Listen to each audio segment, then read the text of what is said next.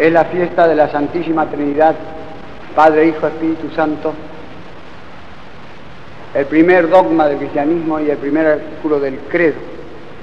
Jesucristo lo proclamó en forma irrecusable antes de partirse de este mundo, después de haber aludido a él muchas veces en su predicación, sobre todo en sus últimos años, en sus últimos días, bautizándolos en el nombre del Padre, del Hijo y del Espíritu Santo. No necesito recordar los otros textos. Una vez los he recordado ya, porque este basta, porque en el nombre de Dios bautizaban los hebreos, San Juan Bautista juraban en el nombre de Dios, como decimos al principio de la misa, nuestra ayuda en el nombre del Señor, como dicen los criollos, nombre sea Dios para jurar. Y Cristo sustituye simplemente esta palabra Dios por las palabras, por los nombres de tres personas y él mismo se dice Dios porque dice, tengo todo el poder en el cielo y en la tierra, lo cual es solamente propio de Dios. Y no dice en los nombres, como si fuesen tres dioses, sino que dice en el nombre del Padre, del Hijo y del Espíritu Santo. De manera que dejó revelado, selló el dogma de la Santísima Realidad que él ya había anunciado a los apóstoles con esta última palabra suya antes de partirse de este mundo. Esto es un misterio absoluto que no lo podemos comprender. Y entonces, ¿para qué reveló Dios una cosa que no podemos comprender? Es una cosa inútil. Un católico yanqui, Daniel Callahan, escribió hace poco en la revista Commonwealth, una de las principales revistas de Estados Unidos, que a él lo que le fastidiaba era que la iglesia se detenga y se preocupe por cuestiones metafísicas y especulativas como la Trinidad, en vez de ocuparse de los problemas sociales y políticos del hombre, que, que son cosas útiles. Querrá quizá que prediquemos acerca de la ley 11.729, pero sobre eso ya predica bastante el doctor Palmero. La respuesta a Callahan es muy sencilla una cosa no empece la otra, al revés, una cosa ayuda a la otra. Dios reveló este dogma no comprensible para nosotros por tres razones. Primero, para que lo sepamos. Segunda, para que nos humillemos. Y tercera, para que conozcamos no solamente a Dios, sino incluso otras cosas, muchas otras cosas. Primero, para que lo sepamos. Todo el que ama quiere que la persona amada lo conozca como Él es. Que los demás piensen de Él lo que quieran no le importa mucho, pero la persona amada no. Lo lastima mucho que piense de Él una cosa que no es. Y así Dios. ¿Pero en qué quedamos? No hemos dicho que no se puede comprender. Sin embargo, Dios quiere que sepamos. Pero es que una cosa es saber y otra cosa es comprender. Saber podemos saber todas las cosas que existen, incluso las cosas posibles, pero comprender no podemos comprender todas las cosas. Incluso de ninguna cosa podemos comprender a fondo la esencia, ni siquiera la esencia de una mosca, dice Aristóteles. Porque para saber que una cosa es, nos basta o verla o que nos prueben que existe pero para saber, comprender una cosa, necesitamos conocer su esencia. Y la Trinidad Divina sabemos que es porque Cristo nos la reveló, pero no sabemos cómo es ni lo que es. Aunque después que sabemos que existe por la revelación de Cristo, podemos saber algo de cómo es, algo, no todo. La segunda razón es para que conozcamos y, reconozcamos la limitación de nuestro entendimiento, o como dice brutamente Santo Tomás, para humillar nuestro entendimiento. No es que Dios tenga gusto en humillar a, sus lectores como Jorge Luis Borges, sino que Dios sabe que necesitamos eso, porque la razón humana es propensa a ensoberbecerse, y cuando se, se se enloquece, es una perdición es su perdición. es propensa a ensoberdecerse porque el intelecto es la cosa más grande que existe en la tierra, la cosa regia y divina que existe en la tierra y fuera de la tierra.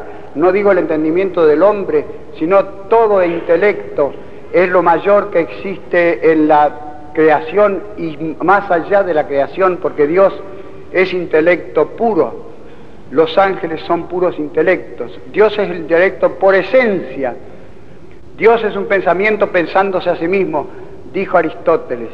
Y ese a sí mismo es su Hijo, el cual no es un pensamiento accidental o una facultad de pensar como nosotros, sino que es una persona. Y entonces brota el amor, porque siempre que hay un entendimiento hay una voluntad y hay amor. La verdad conocida se, se ama y se convierte en el bien. El ser, la verdad y el bien son una misma cosa y son el Padre, el Hijo y el Espíritu Santo. Pero en nosotros esas tres cosas son tres modos del ser, tres conceptos, tres maneras de ver.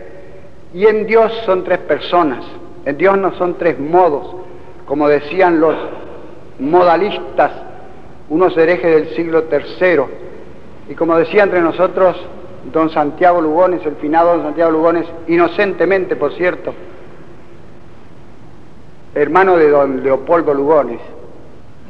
La tercera razón es para que tengamos conocimiento no solamente de Dios, sino también del hombre y de las cosas del hombre, incluso de los problemas sociales y políticos que tienen ansioso a Daniel Callahan. El entendimiento del hombre tiene esta propiedad, que cuando lo derriban se levanta, digamos, con más furia. Lo mismo que el mitológico gigante Anteo, que era hijo de la tierra, y cuando luchó con Hércules, cada vez que Hércules lo tiraba al suelo, se levantaba con más fuerza porque tocaba a su madre la tierra, hasta que Hércules se dio cuenta, lo abrazó, lo levantó en el aire y apretándolo lo ahogó. A cada golpe más gozoso salta, dijo un poeta. El entendimiento humano al chocar contra este muro que es la Trinidad Divina se esfuerza de una manera increíble. Los padres de la Iglesia y los doctores, para conservar y preservar esta revelación de Cristo que los herejes negaban o perturbaban, tuvieron que agarrar la filosofía griega, que era la mayor que había entonces, o mejor dicho, la única, y desarmarla, limpiarla, pulirla, completarla y transfigurarla. Y lo ve fácilmente el que se anime a entrar en esas 500 páginas de apretado latín que son el Tratado sobre la Trinidad, el libro de Trinitate de San Agustín, que es una de las obras más excelsas de filosofía que existen. Tuvieron que pulir y completar los conceptos de persona, de naturaleza, de unidad, de sustancia, de procedencia, de filiación, de paternidad, de relación, porque las divinas personas están constituidas por relaciones, en un esfuerzo inmenso que nos ha quedado y que es imperecedero, no perecerá jamás, y que es insuperable, no será superado jamás. Ya eso no se puede mejorar. Lo que nos ha dejado en innumerables libros los santos padres, doctores antiguos y los filósofos escolásticos y los filósofos actuales, hasta nuestros días. Las personas de las divinidades están constituidas por relaciones. La paternidad constituye la persona del Padre, que es creador y no engendrado. La filiación constituye la persona del Hijo, que es engendrado y no creado. Y la procedencia constituye la persona del Espíritu Santo, que es ni creado ni engendrado. Estas relaciones son accidentales en nosotros, pero son en Dios personales o hipostáticos. La relación es la única cosa que está entre la sustancia y el accidente. Los filósofos recorrieron las nueve categorías de Aristóteles. Todos los seres que pueden existir pertenecen a una de nueve categorías. La primera la sustancia, las ocho siguientes los accidentes. Recorriendo eso, se ve que solamente la relación puede aplicarse a Dios, porque la sustancia no puede aplicarse, serían tres dioses si fueran tres sustancias o tres naturas. Y todas las demás relaciones, las demás categorías menos la relación, ponen imperfección en Dios. Por ejemplo, la cantidad, el lugar, el tamaño, el tiempo, ponen eh, imperfección en Dios. De manera que solo la relación queda para constituir las tres personas de la Santísima Trinidad que forman una sola naturaleza, pertenecen a una sola naturaleza. La anécdota de hoy es algo que me dijo una vez el finado doctor Francisco Romero, al cual yo le vendí las obras completas de, del filósofo Godofredo Leibniz, que me habían mandado equivocado de Alemania y yo no podía pagar. Yo había encargado las obras escogidas de Leibniz en cinco tomos y en el idioma original, que es francés, alemán y latín, porque en los tres escribió Leibniz, y me mandaron cuatro tomos de, las, de los 34 tomos de las obras completas de Leibniz, donde está toda su correspondencia, pues escribió 10.000 cartas durante su vida. Y vino Romero muy ufano al Instituto de Profesorado y me dijo, ¿sabe que he escrito un librito acerca de la relación? He encontrado en Leibniz algunas ideas muy buenas sobre relación. Nadie ha escrito hasta ahora acerca de la relación. Y yo le dije, pero nadie ha escrito, doctor, si hay montones de libros que llenarían todo este cuarto y cinco cuartos más, escritos sobre la relación por los filósofos escolásticos. Y entonces él bufó, va los filósofos escolásticos. Esa frase me lo retrató entero al doctor Francisco Romero. Por lo tanto, la, en relaciones consisten las personas divinas, las tres personas divinas. No tengo tiempo de hacer una lección acerca de la relación, como había pensado, pero baste decir que la relación es lo más importante que existe en el mundo. Parece nada, por un lado, o es nada, y por otro lado, es una cosa importantísima porque constituye el orden. Todos los órdenes están constituidos por una relación o por relaciones, desde el orden de una biblioteca, desde el orden de una nación, el orden de la nación argentina, por ejemplo, no se rían, porque el desorden también está constituido por relaciones, está constituida por relaciones falsas, sin bases. El orden del hombre a Dios, por ejemplo, es una relación si yo digo gloria al Padre, al Hijo y al Espíritu Santo, o bien si digo maldito sea el Padre, el Hijo y el Espíritu Santo, que Dios me libre. ¿A Dios qué daño le hace eso? A Dios no le hace absolutamente nada, pero daña mi relación con Dios. Y mi relación con Dios se llama simplemente salvación o perdición. De manera que Dios, para evitar las soberbia del entendimiento, nos reveló cosas arcanas de su propia vida interna, de su vida íntima, que es como si dijéramos nosotros su vida afectiva, aunque no hay afectos en Dios ni pasiones, pero hay algo equivalente a nuestros afectos, a nuestras pasiones, a nuestro entendimiento y a nuestro amor. La razón enloquecida es una cosa tremenda, porque la fuerza bruta es una mala cosa, pero la razón bruta es una cosa horrorosa.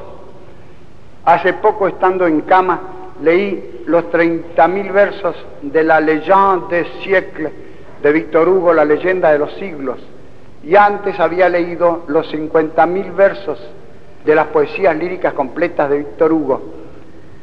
No todo de golpe, por supuesto, porque si los leo todo de golpe, me quiebra, a lo mejor me enloquece lo mismo que a él. En el largo curso de una vida ya larga, leí todos esos versos, no leí los 30.000 versos del teatro ni pienso leerlos. es una razón enloquecida, es el ejemplo más eminente de una razón enloquecida. Y digo eminente porque tiene grandes dotes de versificador y de poeta, pero las usa mal, las usa para revestir de brillantes vestiduras las macanas más desapoderadas que existen, es el macaneador más grande que ha existido.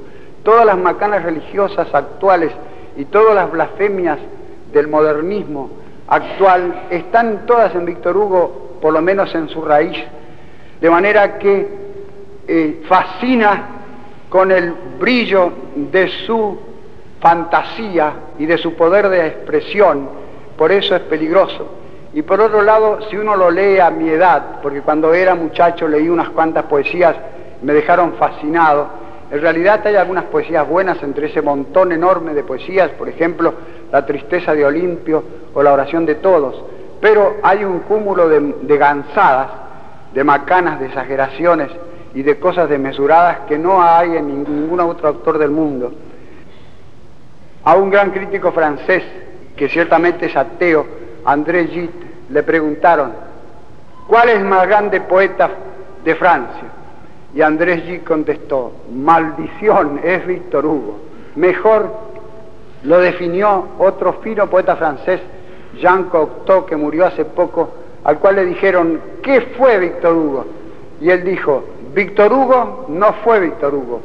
Víctor Hugo fue un loco que se creía Víctor Hugo que es una paradoja muy profunda, porque quiere decir que en Víctor Hugo había pasta para ser un gran poeta, pero el loco que había en Víctor Hugo hacía poemas creyéndose ese gran poeta que Dios quería, hubiera querido que él fuera y él no fue. De manera que pidamos a Dios que nos conserve la cordura de la razón, el equilibrio de la razón, para eso que nos conserve la virtud de la humildad y la fe en la Santísima Trinidad, Padre, Hijo y Espíritu Santo.